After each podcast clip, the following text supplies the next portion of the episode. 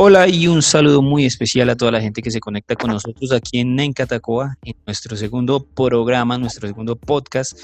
Y hay que saludar también al señor Henry López que está con nosotros. Hola Henry. Hola Sebas y bienvenidos a todos quienes nos están escuchando. Y bueno, ya vamos por nuestro segundo capítulo y es un placer estar por aquí con ustedes hablando de todo tipo de temas, todo tipo de temas raros, extraños, unos más locos que otros, pero seguimos eh, reinventándonos desde cuarentena, eh, teniendo temas interesantes de los cuales hablar. Y en especial hoy tenemos uno bien particular por el cual mucha gente piensa, tal vez hay quienes son escépticos o hay quienes nos cuestionamos un poco más sobre lo vasto y grande que puede llegar a ser el universo, ¿sí o no? Así es, Henry. Estamos muy felices gracias a la gente que nos escuchó en el pasado podcast de Matarrife. Matarrife, sí, ya le estoy cambiando otra vez el, nombre. Matarife.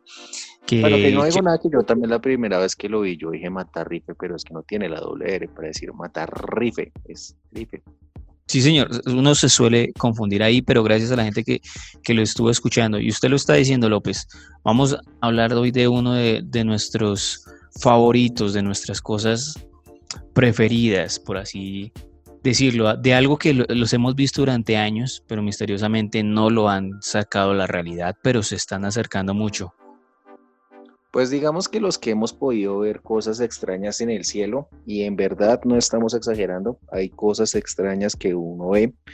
No sé, pero creo que desde la posición geográfica en la que estamos es un punto, pues no creería clave, pero sí es un punto bien particular en el que uno ve cosas extrañas en cuanto a avistamientos de ovnis y simplemente vainas raras que salen en el cielo. ¿Sí o no, Sebas?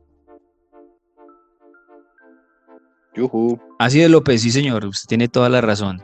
Hablar de esos ovnis, de esos fenómenos extraterrestres que andan por ahí sueltos, porque este fin de semana estuvieron, no sé, estuvieron muy cerca, estuvieron manifestándose en Bogotá, en diferentes países. Pero bueno, antes de iniciar a hablar de estos fenómenos, hay que decirle a la gente que nos está escuchando en este momento qué carajos es un ovni. Entonces, se dice que el ovni es un objeto volador no identificado, más conocido por el acrónimo OVNI. y también dice que se refiere a la observación de un, valor, de un objeto volador real o aparente que no puede ser identificado por, el, por la persona que lo está viendo y cuyo origen es desconocido. Después de investigar y analizar todo eso y definitivamente no encontrar una explicación, se dice que es un ovni. Exactamente, algo bien particular. Y bueno, eh, pues en español lo conocemos como ovni, obviamente O-N-V-I, en inglés sería UFO, o sea, UFO, curiosamente así se llama una banda de hard rock de los años 70, ¿la recuerdas, Sebas, o no la he escuchado?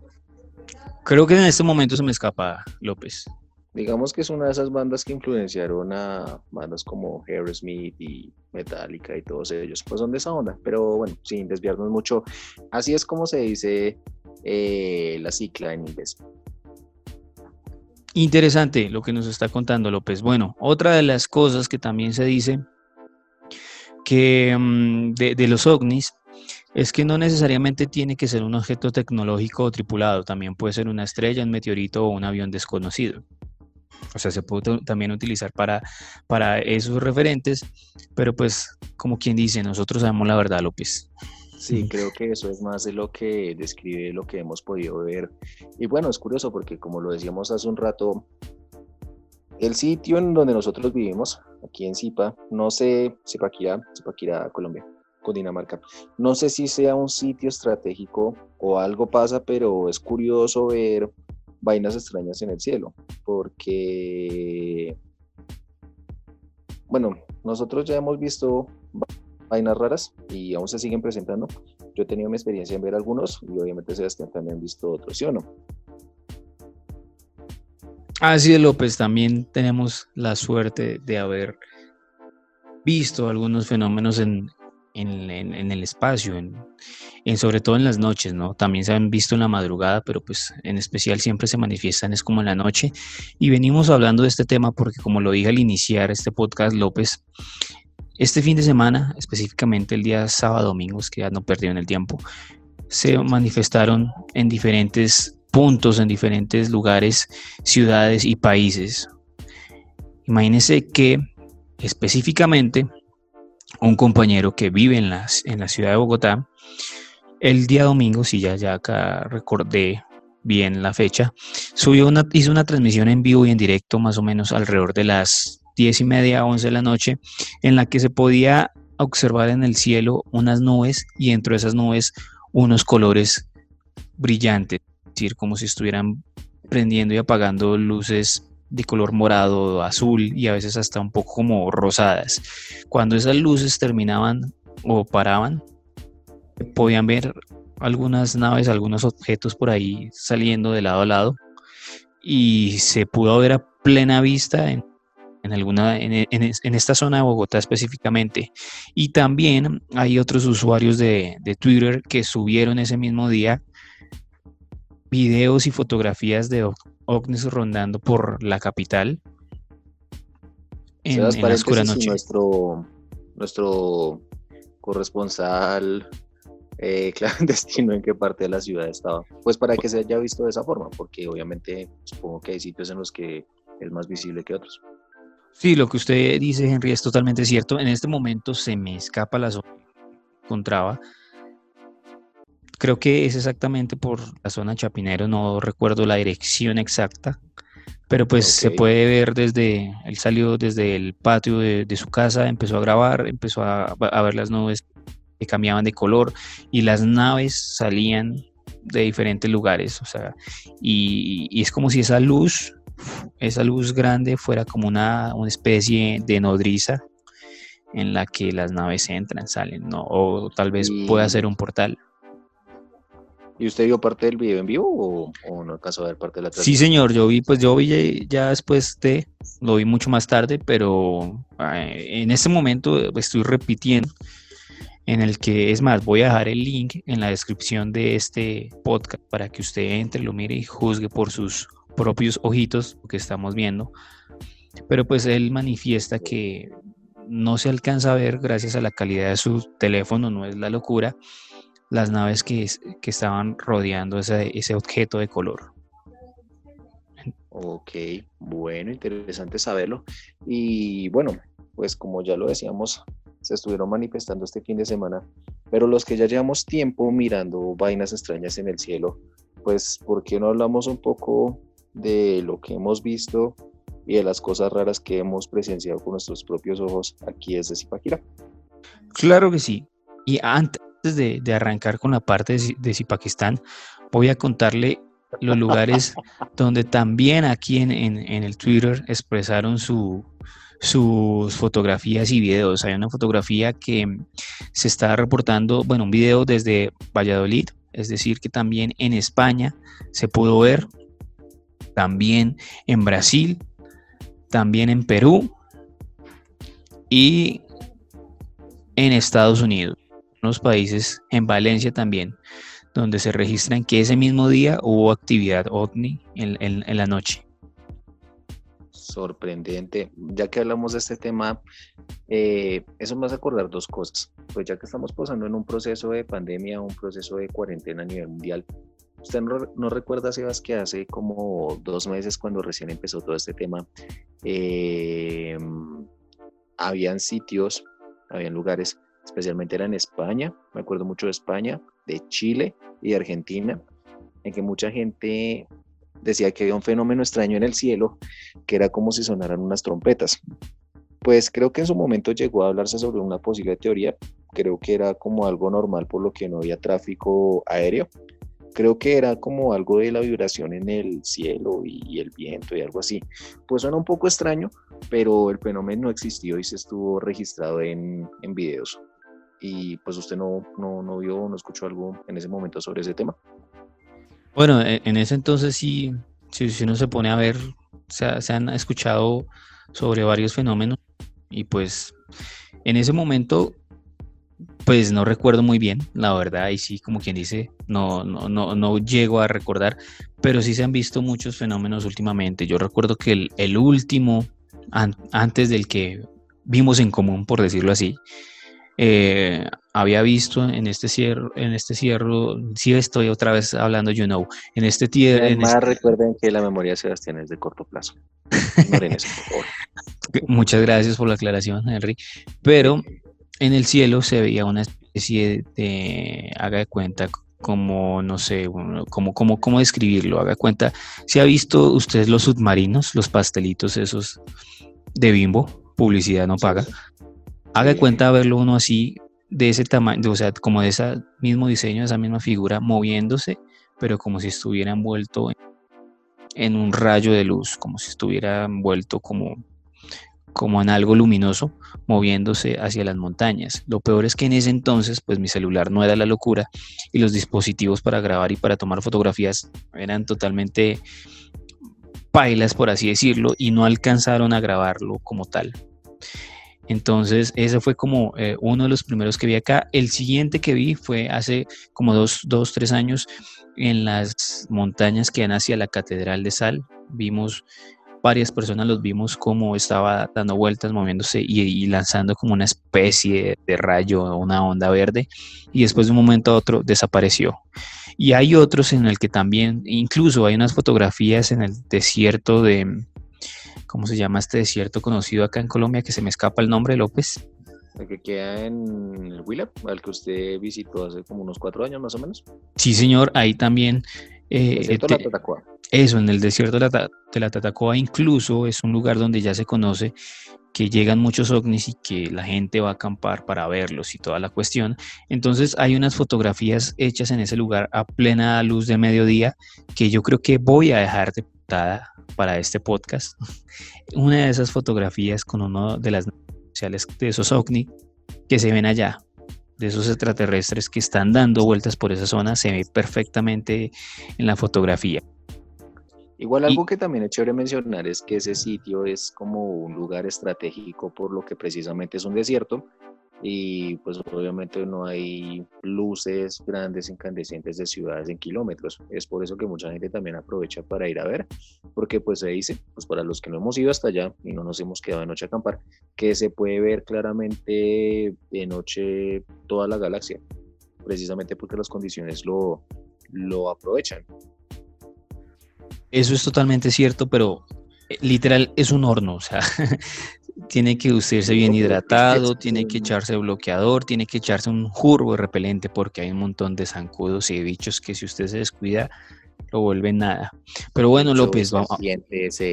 No, sí, definitivamente. Ahora sí, vamos a conocer sus experiencias, López. Cuéntenos cómo vio estos ovnis. Bueno, pues mi experiencia con los ovnis también es recurrente aquí en Zipaquirá. No sé por qué, pero es muy recurrente acá, porque sí, como se lo mencionaba anteriormente, queda el Cerro de las Tres Cruces y antes de, de ese cerro está precisamente donde está ubicado la mina de sal, bueno, la Catedral de Sal. Pero yo recuerdo que hace como unos tres años más o menos por esta época, porque sí fue en 2017, en ese año yo vi tres ovnis. Recuerdo que el primero que yo vi fue como en febrero, como casi finales de febrero, era como un cometa, era como un meteorito, venía cayendo.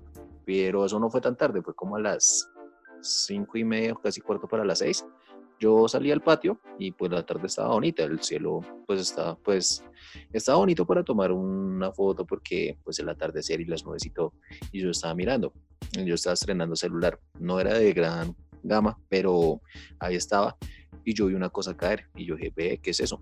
Y comencé a mirar y sí, efectivamente, era como, como un meteorito cayendo porque la punta se veía que se estaba quemando y caía despacio, o sea, venía cayendo lentamente y yo me paré como en un muro a tratar de hacerle seguimiento y le alcancé a tomar una foto, de pronto se la mando después para que esto que estamos hablando suene un poco más creíble, pero iba cayendo y precisamente se perdió en las montañas. Bueno, ese fue el primero. El segundo fue como en abril de ese año, como las diez y media de la noche. La que se dio cuenta fue mi mamá, porque ella llegó y me dijo que, que, que viniera aquí al patio a ver algo extraño. Y efectivamente era como un submarino, de los que usted dice, los submarinos bimbo, eh, publicidad no paga, obviamente, hay que aclarar eso. Estaba moviéndose en el cielo, de un lado a otro, y se movía rápido. Me acuerdo que era verde y luego cambiaba a rojo, y se movía, y se movía, y de un momento a otro desapareció. Y el otro que yo vi fue en noviembre de ese año. Yo estaba haciendo ejercicio en la noche y exactamente fue como, e-, ese parecía como un avión, pero era un avión que estaba volando bajito y no hacía ruido, pero se veía la luz, era una luz roja. Y lo raro es que estaba volando despacio y en línea recta. Despacio en línea recta y de un momento a otro desapareció. Hasta que volví a tener un encuentro con ellos este año, porque es el momento para hablar de eso. Sebastián ya se había dado cuenta, yo también me había dado cuenta. Y desde principio de este año siempre habíamos visto una extraña cosa brillante en el cielo. No sé qué demonios era. Algunos dicen que es un satélite, otros dicen que es, bueno, hay muchas teorías, pero la verdad me cuesta creer que sea un satélite. Era una vaina brillante en el cielo que parecía una estrella grande y siempre se quedaba fija y se movía de un lado, se movía para el otro, brillaba, la luz a veces era un poco más intensa, a veces era un poco más tenue y desaparecía y siempre se movía, siempre se movía. Y eso fue hace, bueno, los meses anteriores. Ya uno se da cuenta y lo ve en el cielo, ya no está. No se ha dado cuenta que ya no está, o sea, no le ha hecho seguimiento recientemente. Sí, señor, es totalmente cierto, ya desapareció, no se volvió a ver. Y, no se volvió a ver. Y es muy extraño, ¿no? Cada, cada persona tiene su punto de vista, tiene su, su vaina, por así decirlo, no, no, no sé cómo llamarlo. Hay gente que cree, hay gente que no cree, esto, este tema es algo como dicen por ahí, cada persona le da su enfoque, le da su si cree o no cree. Nosotros simplemente estamos hablando desde nuestro punto de vista, lo que, hemos visto, lo que, está pasando. Y, Henry, y, leyendo unos artículos y unas cosas de, de, otros países, también dicen que los ovnis cuando se manifiestan y cuando aparecen es porque es, señal de que algo va a ocurrir, algo le está pasando a la Tierra. En, en Chile, hace unos años, cuando antes del temblor fuerte que hubo, eh, se manifestaron algunos ovnis, como unos 10 más o menos, 5, 10, por, volando por Chile y tiempo después tembló. Entonces siempre se dice que cuando aparecen es por algo, siempre, o siempre algo va a ocurrir. Aparte, sabíamos que siempre los ovnis han estado con nosotros, siempre han estado presentes a través de la historia, incluso hacen parte de la historia, pero bueno, no quiero entrar en peleas con, con creencias por ahí. Pero mm, si usted se pone a ver, si se están acercando tanto ahorita a las ciudades y a los lugares donde antes no pasaban, donde antes no, no, no dejaban su huella, su rastro, por así decirlo, eh, quiere decir que algo está pasando, Henry. ¿Qué carajos está pasando? ¿Por qué se están acercando tanto? Porque hace poco, como vimos en una noticia, el Pentágono en Estados Unidos, que sabemos que es una de las eminencias militares, políticas y toda la joda, aclaró de que efectivamente unos videos que se revelaron más o menos del 2003, 2007, más o menos, eran ovnis y eh, definitivamente dijeron sí, son ovnis. O sea, sí, son reales. O sea, es verdad, son objetos no identificados. ¿Y por qué hasta hace poco? ¿Y por qué se están acercando? ¿Y por qué hasta ahora sí, poco a poco están revelando que efectivamente no estamos solos en el universo? Algo está pasando, Henry. No sé qué miércoles le esté pasando al universo, qué carajos vaya a pasar.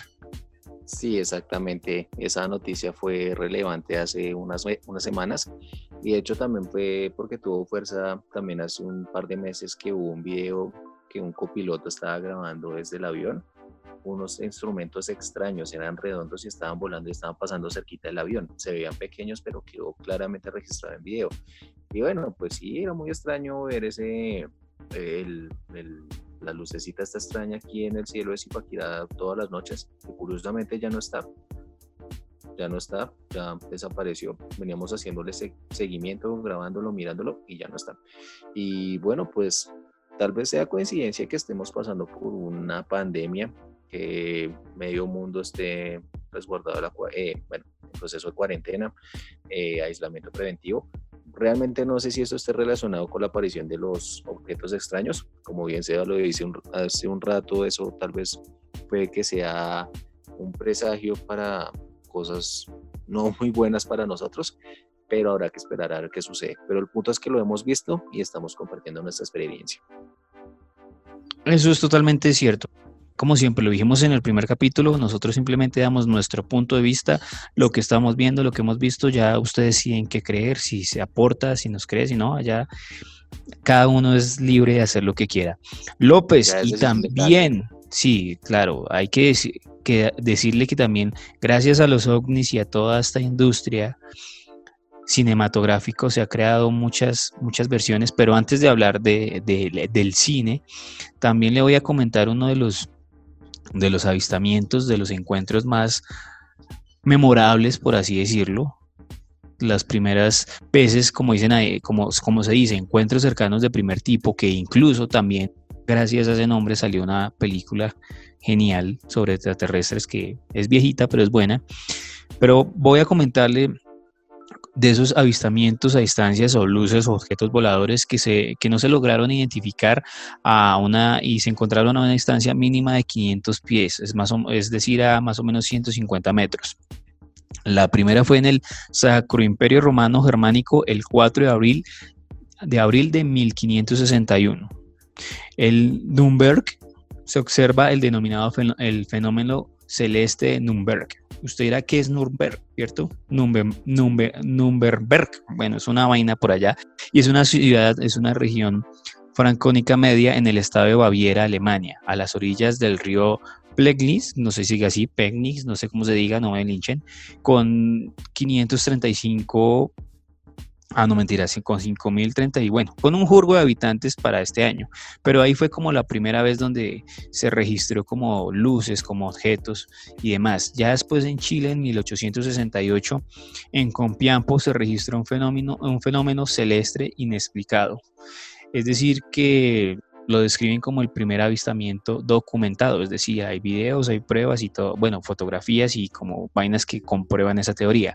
El siguiente fue en Portugal en 1917 en el pueblo de Fátima. Oiga, Fátima sí que es famosa en muchas cosas. Un lugar plagado de misterios extraños. Sí, señor, y vea, casualmente, donde varios pastores dijeron que se les había aparecido la Virgen de Fátima, una multitud de 70 mil personas dice haber sido testigos del milagro del sol. Ve, qué interesante.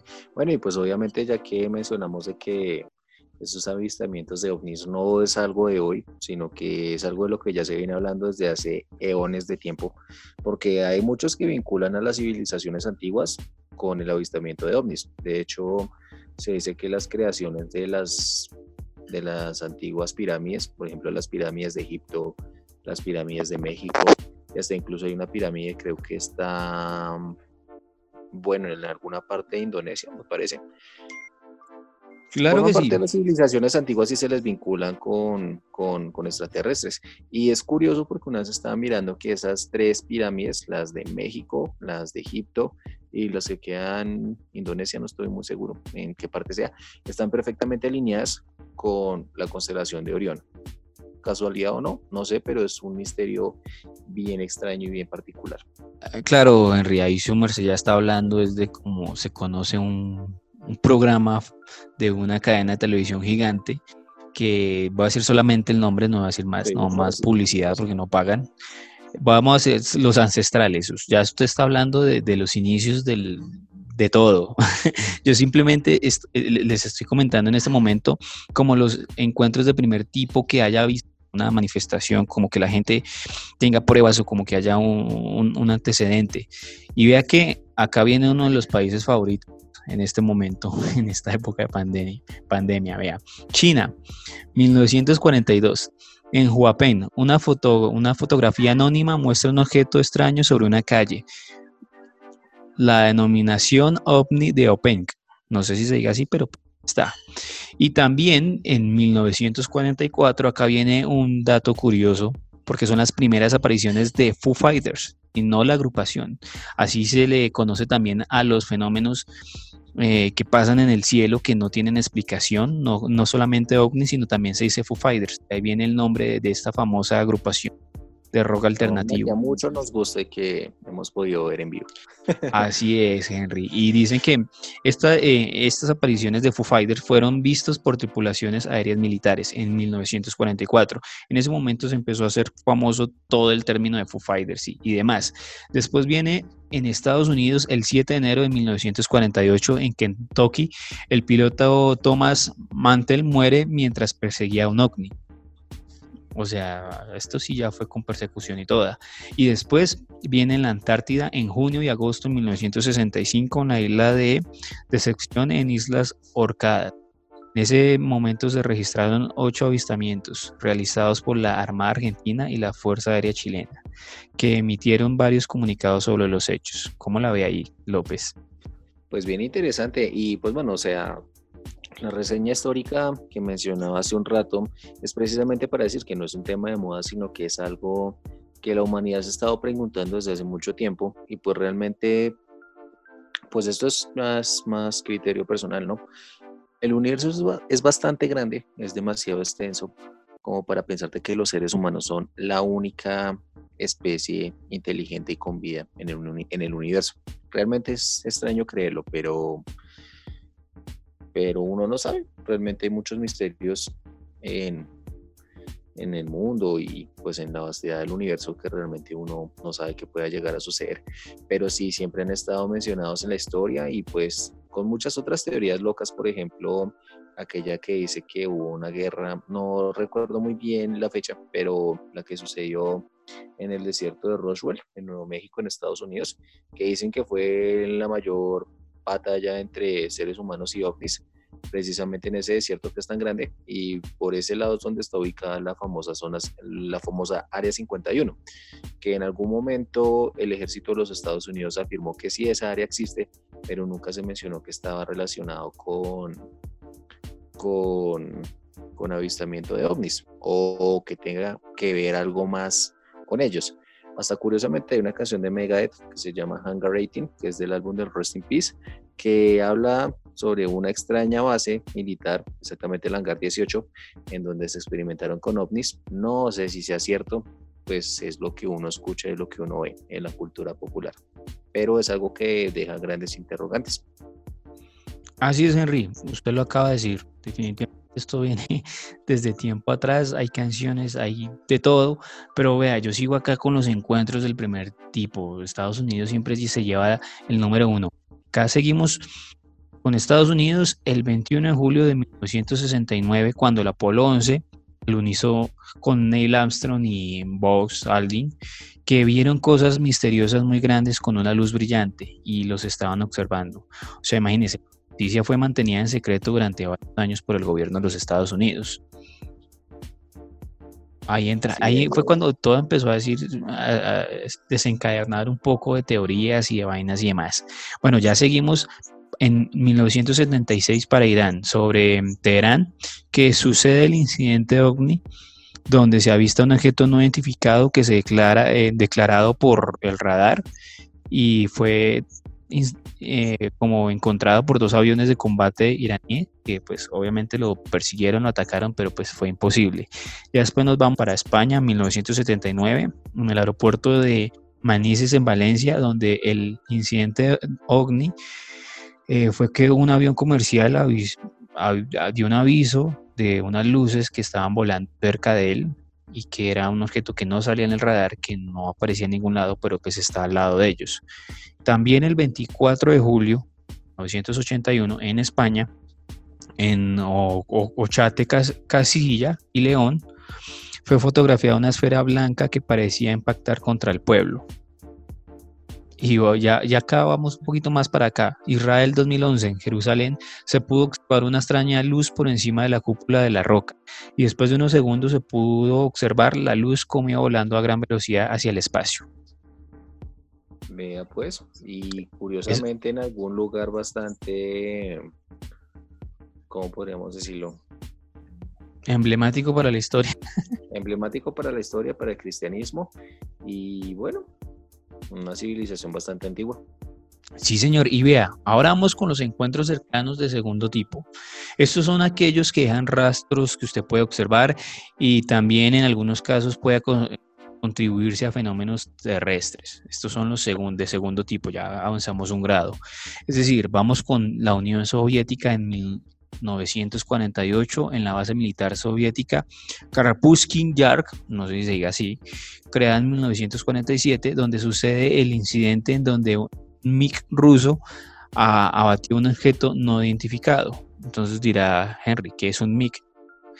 Un MiG se dice que es la sociedad, una sociedad anónima rusa, anteriormente oficina de diseño de Mikoyak y Gurevich, y es una oficina de diseño de, aeronaves que eh, principalmente para los aviones de caza. Entonces se dice que esta, este MiG eh, abatió un objeto en la Unión Soviética, entonces hágame el favor.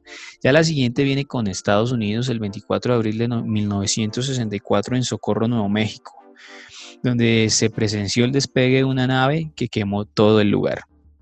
Wow. Seguimos para España porque hay dos fechas. Sí, o sea, definitivamente. Por eso digo que este es de segundo tipo.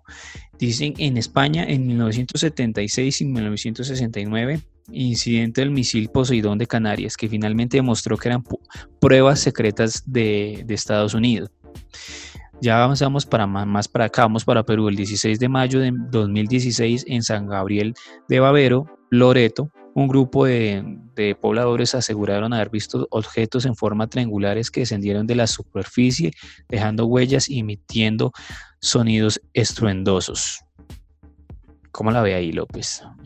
Bueno, pues uno escucha esas historias y realmente uno piensa, realmente uno piensa mucho y pues si hay tanto misterio y tanto trama alrededor, realmente es porque sucede algo que uno realmente no conocen.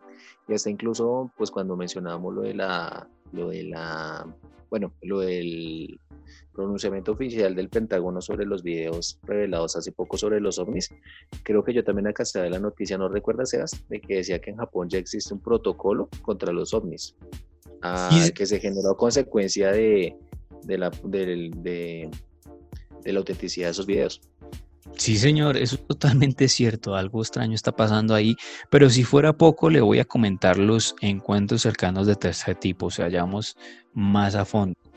Estos... Déjeme adivinar, es cuando dicen, bueno, por ejemplo, esos, esos son de los testimonios de la gente que dice que ya lo ha experimentado un poco más de cerca y que, por ejemplo, he escuchado el caso, ¿no? Dicen que cuando estos objetos aparecen cerca de las casas, que especialmente dicen que es en el campo, cuando el espacio es más abierto, que alcanzan a, bueno, que en esos sitios se va la luz y se ven como lucecitas parpadeantes y cosas así. ¿Estoy en lo correcto o no? Sí, señor, estás totalmente en lo correcto y bueno, acá y su traducción más, técnica, como la vemos acá, es los que incluyen contacto o comunicación con los objetos no voladores no identificados sino con supuestamente ya directamente y con los seres extraterrestres. Acá vamos a iniciar con el país que siempre ha sido líder todo lo que tiene que ver con ovnis. Vamos con Estados Unidos en 1961. Una pareja, Betty y Bernie Hill, dicen haber sido, haber sido ¿cómo se dice? Aducidos. ¿Auxiliados? No, auxiliados no, López. No, señor.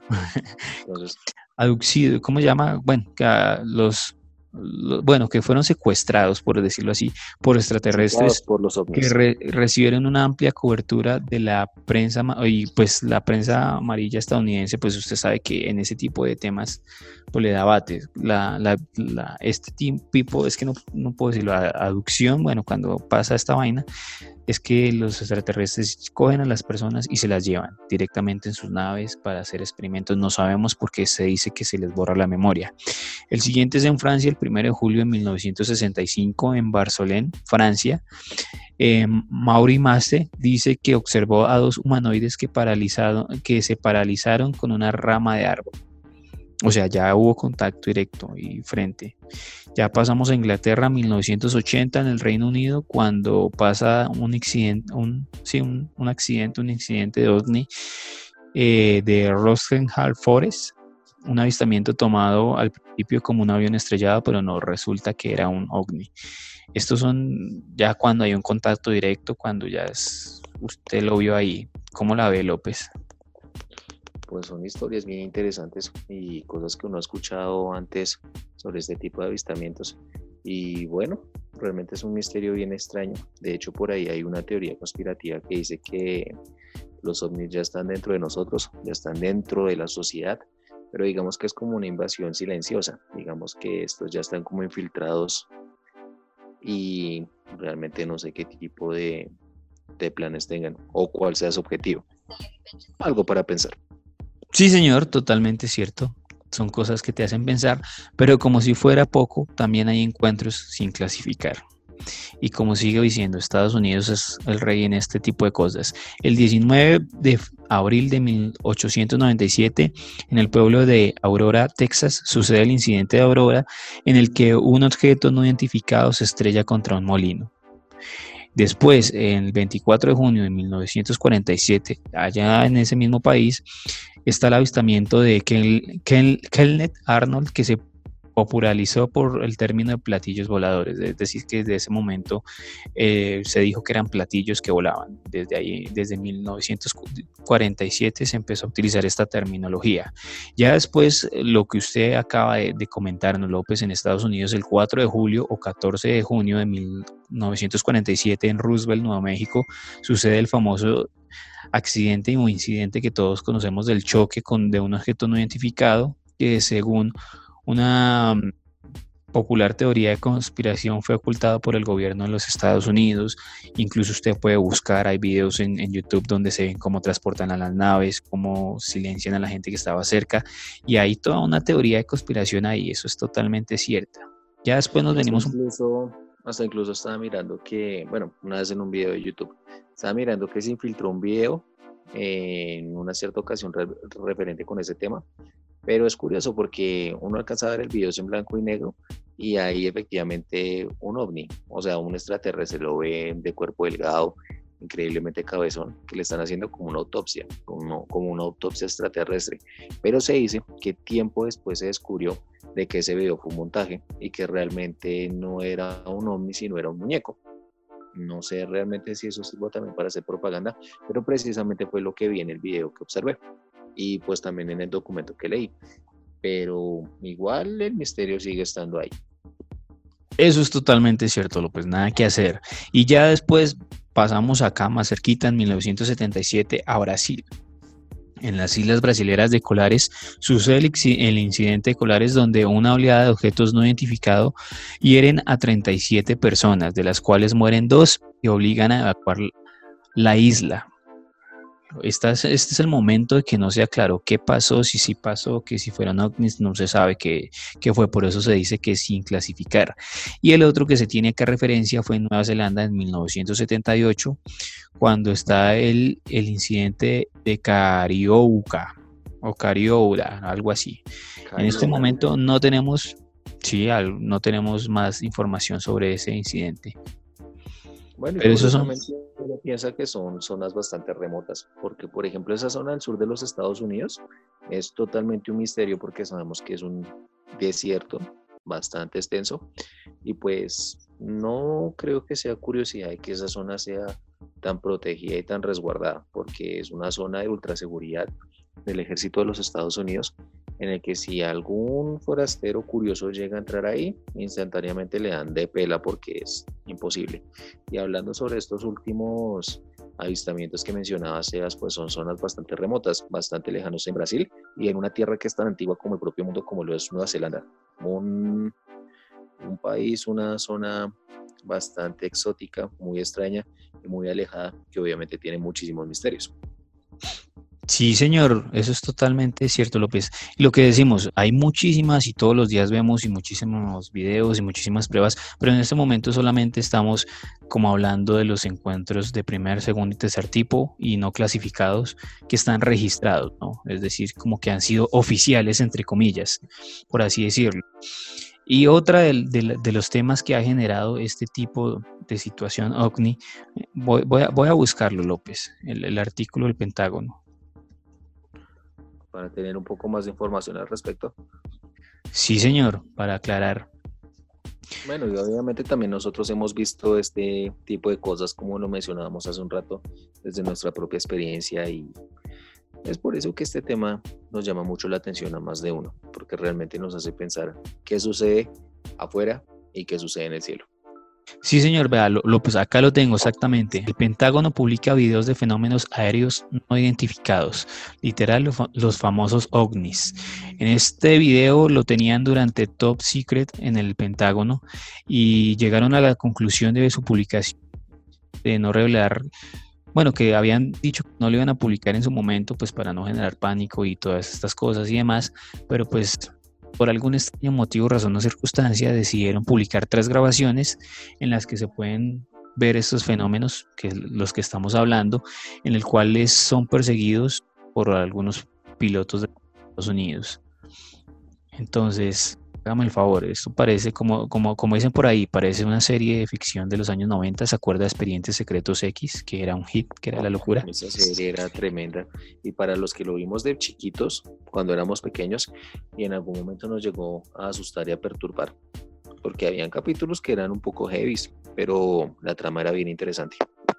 Así lo pues vea, estos videos que revelaron son de 2004 y 2015 las mismas grabaciones que el portal To The Star Academy y el diario New York Times publicaron en 2017 y 2018, con el nombre de los mismos archivos de Fear, Gilbert y Go Fast. Así, o sea, literalmente hasta que la, la, prensa ya lo había publicado, ya se había generado un rumor y todo eso y no se confirmó nada. Pero este año, de un momento a otro, el Pentágono dijo, sí, son ciertos y los vamos a publicar nosotros. Eso hace pensar de que hay gato oculto por ahí, gato encerrado. Pero bueno, muchos misterios en esta vida a los que lamentablemente no accederemos. Así de López, pero bueno, otra de las cosas gigantes y chéveres que nos deja todo este mundo de extraterrestres, de ovnis y toda la cosa que se está mostrando la realidad y demás, no quiero entrar a, a, herir susceptibilidades, dirían por ahí, pero nos han dejado películas y series tremendas. En este momento voy a comentarles así por encimita algunas películas. Está la película de Señales, una película de Night, Night Shalaman, es que no sé cómo se pronuncia López, hágame el favor ahí. paréntesis, ¿qué, fue ese sonido? ¿Qué fue? ¿Qué sonó? ¿Qué sonó? Por eso, ¿qué sonó? Yo no escuché nada. Yo sí soné como... No, ni idea. Ahí usted me está viendo en cámara, ¿no? Nos están interceptando. Bueno, ¿y qué? Ya por estar hablando de estos temas, ¿sí ve? Bueno, López, eh, está Señales, que es una película de tensión y misterio, donde alrededor de los seres, de estos seres, tienen la intención de acabar con los seres humanos. Ahí el cartel y de esta película es con Mel Gibson, el, el famoso Joaquín Phoenix, por no decir el Joker, porque ya se quedó bautizado así.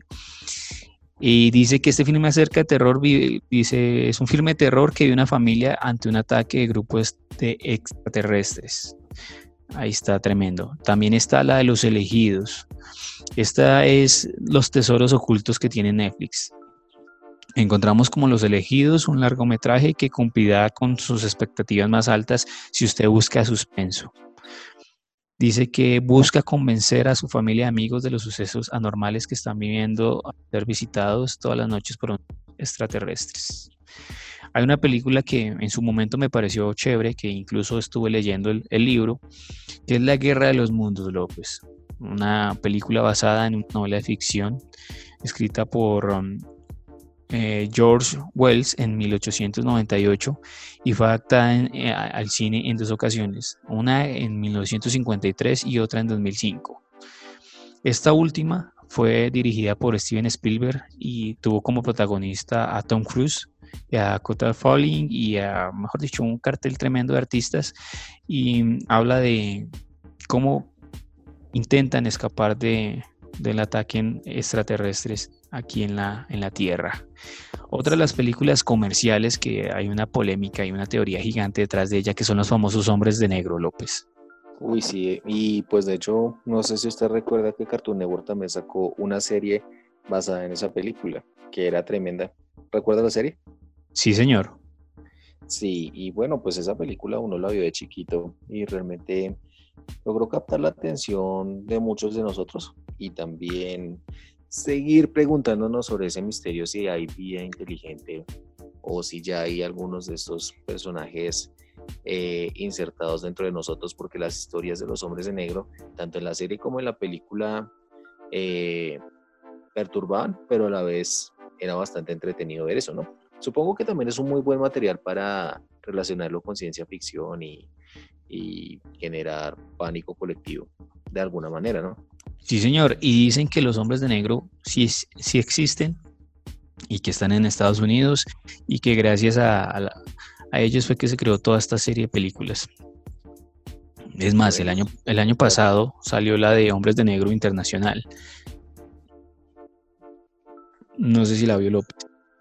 Eh, bueno, la verdad es que yo le seguí un poco, le seguí un poco de hilo a la saga de Hombres de Negro. Recuerdo la primera, bueno, tal vez la segunda, pero de ahí para allá, eh, la verdad le perdí el hilo y no, no, no seguí más con la saga. Bueno, ahí está. Y bueno, ya seguimos con una favorita del cine de la familia, que es E.T. el extraterrestre. Y catalogada curiosamente como una de las mejores películas de toda la historia del cine. Bien curioso que uno lo vio de pequeño y lo curioso es que esa película también logra como a, ¿cómo podemos decirlo? Llega a como a cautivar y llega a ser bastante emotiva de alguna forma porque tal vez muestra que, que estos personajes no sean tan malos. Sí, señor. Y bueno, y ahí vamos a hablar también de otras películas tremendas que es como Alien y el octavo pasajero. O sea, película tremenda, es un clásico del cine. Otra que está la de Alien Abduction, Incident in Lake Country, otra película de los 90 que ya trata, es, una, es como un falso documental donde una familia disfruta de su cena de acción de gracia hasta que los extraños eventos relacionados con cortos circuitos comiencen a suceder, todo a raíz de la presencia de ovnis. Entonces, muy a lo que usted comentaba al principio, López. Hay otra película que también la, la vi, que estuvo nominada a ocho premios Oscar, que se llama La Llegada. ¿Cómo la ve ahí?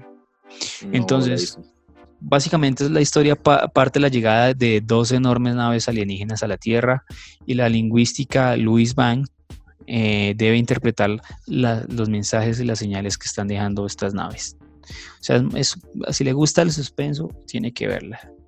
Hay otra que, lo que decíamos, las series. Obviamente no puede faltar los expedientes secretos X que incluso tuvieron como una especie de remake, de reencuentro de nueva temporada en el año 2018 que sacaron ciertos capítulos en la cadena Fox donde se reunió nuevamente la gente Mulder y Scully y pues, pues lamentablemente no pegó muy bien como aquella... la verdad, como en los 90.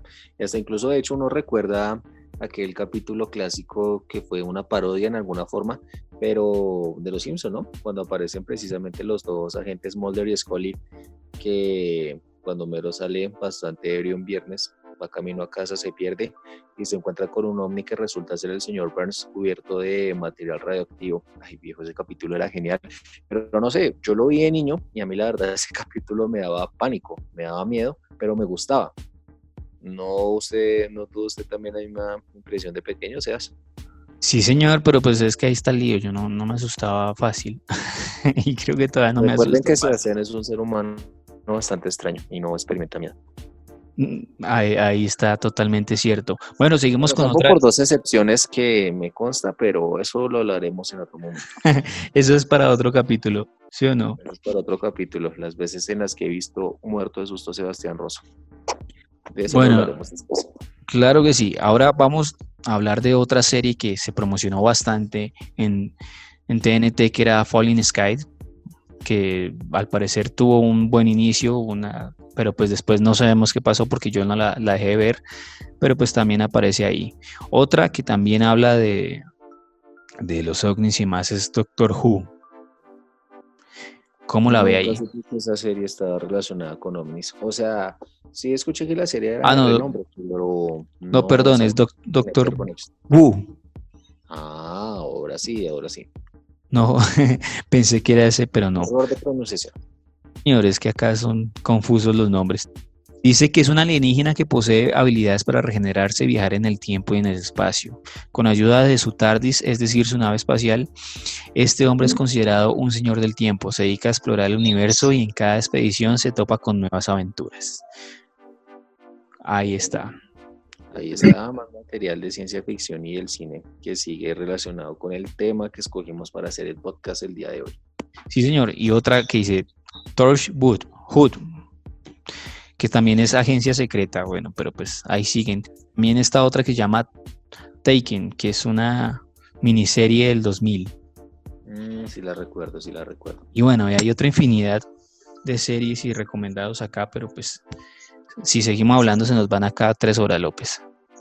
Sí, es un material bastante extenso, pero bueno, igual ya digamos que hemos hablado como de lo más importante, nuestra experiencia y también que forma parte de la cultura popular, como por así decirlo, porque eh, como ya bien lo decíamos hace un rato, es una buena fuente de inspiración para crear cine, para crear entretenimiento y es un gran misterio.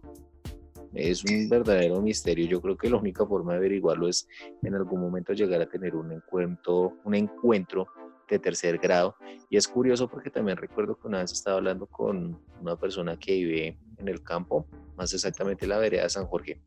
Ya era una persona mayor, una persona de edad.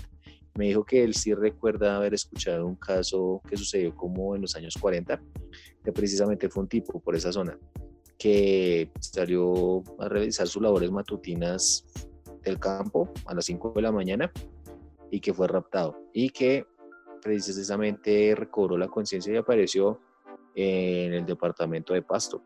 Increíble. Esa historia me la contaron ahora que recuerdo. Y bueno, eso es algo más que sigue alimentando la trama, ¿sí o no? Totalmente cierto, López. Eso sí, no, no lo dudes. Pero bueno, ah, no, no podíamos irnos sin hablar de algo que es muy importante que se genera en torno a todo lo que tiene que ver con la teoría OVNI y todas estas cosas, que es la famosa religión de la cienciología. He escuchado algo de eso, pero la verdad no, no me ha quedado claro de qué se trata. Bueno, López, ¿qué es la cienciología? Se describe a sí mismo como una religión que fue fundada en la década de 1950 por eh, como L. Ron Husburn, no sé si era así el nombre, y dice que es la creencia de que cada ser humano tiene una mente reactiva que responde a los traumas de la vida, nublando la mente analítica e impidiéndoles experimentar la realidad. Los miembros de esta religión se someten a un proceso llamado auditación para encontrar las fuentes de ese trauma, reviviendo esas experiencias en un intento de neutralizarlas y reafirmar la primacia de la mente analítica, con el objetivo de lograr llegar a un estado espiritual llamado clean, es decir, claro o limpio. Este proceso involucra un dispositivo llamado InMeter que, a decir de los cienciólogos, mide el flujo eléctrico del cuerpo mientras eh, un auditor hace una serie de preguntas que revela la fuente de esos traumas. Esta auditación utiliza procesos conjuntos extractos de las preguntas o direcciones dadas por el, auditor para ayudar a las personas a localizar áreas de angustia espiritual, descubrir cosas sobre sí mismas y mejorar sus condiciones, según el sitio web de la Iglesia de la Cienciología. También dice que pretende identificar la angustia espiritual de la vida actual de la persona y de las vidas pasadas. Estos cienciólogos creen que cada persona es un ser inmortal, una fuerza que los creyentes llaman un tetrán. Escalas de puente hacia la libertad trabajado por un ser tetrán operante que en el nivel más alto coeficiente a la ley de la materia, lo dice David Boomer, profesor de estudios religiosos de la Universidad de Virginia Conwa en, en Estados Unidos. En ocasiones te cruzas con personas en la cienciología que dicen que te pueden cambiar el mundo material con su mente. ¿Cómo la ves ahí, López? Eso suena bastante denso y eh, bastante extraño. Y aquí viene el boom, López. ¿Cuál es? Bunley y los otros estudios dicen que la Iglesia promueve las ideas, las ideas de una antigua civilización intergaláctica en la que millones de seres fueron destruidos y convertidos en tetranes corporales que continúan adhiriéndose a los espíritus humanos y causando más traumas. La cienciología avanza, confronta a los tetranes corporales a través de las auditaciones. Y este mismo científico dice que la Iglesia revela esta historia cósmica solo a los más avanzados cienciólogos. El departamento de los Asuntos de Comunicaciones de las organizaciones no respondió a las peticiones para emitir más comentarios.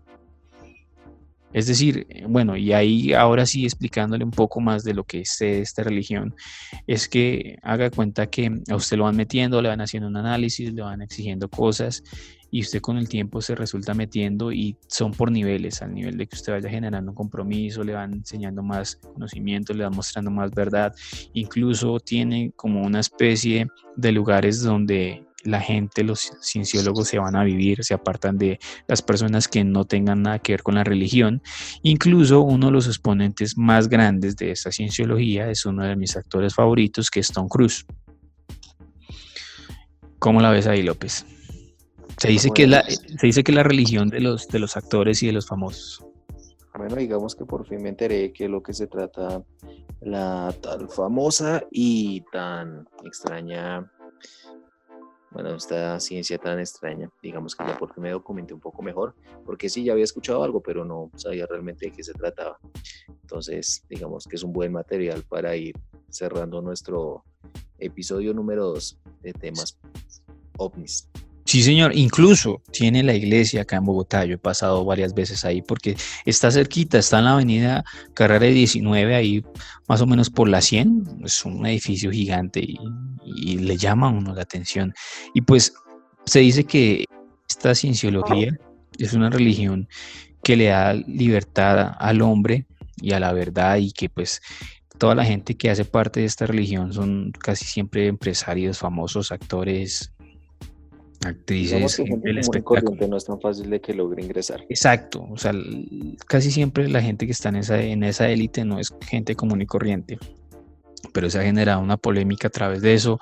Tom Cruise se separó de, que, de que Katie Holmes, Holmes, no sé si dice así, porque pues ella decía que en la religión tenía como a Tom Cruise en otro, en otro mundo.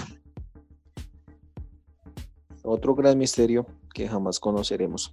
Bueno, mientras que logramos llegar a la parte de la élite, pero habrá que esperar un poco más. Ah, pero bueno, señor, no cuesta nada. Sí, señor. Bueno, ahí está el tema ovni, porque pues investigando por otros lados y otras fuentes también, de lo que recuerdo la cienciología decían que los seres humanos venimos de unos extraterrestres, de una civilización, civilización más avanzada. Es algo muy parecido a la, a la teoría de Prometeo. Y si no sabe qué es Prometeo, entonces véase la película porque es buenísima y todas estas vainas. Pero bueno, ahí definitivamente. Yo no sé qué promete cosas, era un personaje antiguo. Sí, no, no, no vamos a dar ese tipo de respuestas. Pero hay una película que salió hace poco, que es buenísima, que Prometeo, que también se conecta con Alien. Bueno, es una locura de películas y más, pero como decimos, el tiempo no nos da. Entonces, muchas gracias al señor Henry López por estar con nosotros acá en, Catacoa en este capítulo de OVNIS, que definitivamente podemos quedarnos hablando tres horas.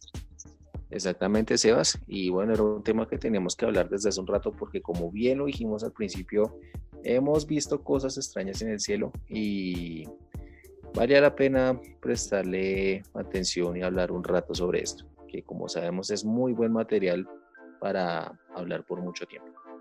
Así es, López, y muchas gracias a la gente que se conectó y escuchó nuestro podcast de OVNIS en esta oportunidad aquí en Nencatacoa de Anywhere TV. Muchas gracias a toda la gente que se ha conectado, que ha comentado, que ha compartido. Recuerde que lo que decimos acá Obviamente son nuestras opiniones personales, cada uno mira si se enfoca, si la sigue, si no nos sigue. Incluso esta información, si usted desea buscarla, también puede ingresar a, a Google o a otras otras plataformas, publicidad política no pagada, y investigar más de ese tema. Y si quiere complementarnos, nos puede escribir a las redes de arroba call. Ahí vamos a estar respondiendo y vamos a estar pendientes. Así que muchas gracias a todos los que se conectaron con nosotros. Nos veremos en un próximo episodio. Yo no sé, López, me, está dando la, la gana de hablar de zombies.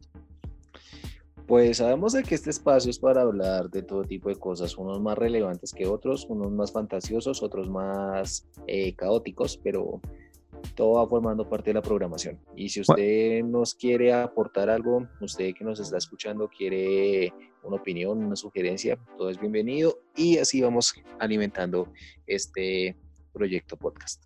Sí, señor. Bueno, no, no, no, estoy diciendo que vamos a hablar de zombies. Puede ser un tema, no sabemos si es el tema para el siguiente problema. Puede ser problema, pero puede estar en la lista de reproducción. Así es, entonces López, recuerde seguirnos en las redes sociales, a mí me encuentra como arroba gutsebas en cualquier red social y a López. A mí me encuentran como arroba maxpowerlópez, ahí podemos estar en contacto dándonos likes y siguiéndonos mutuamente. Así es, entonces nos veremos en una próxima ocasión. Recuerde estar conectado con Anywhere TV. Se vienen entrevistas, noticias, música y muchas cosas más. Entonces, soy Sebastián Rosso, nos veremos en una próxima ocasión. Chao pues. Chao, hasta luego, que les vaya bien.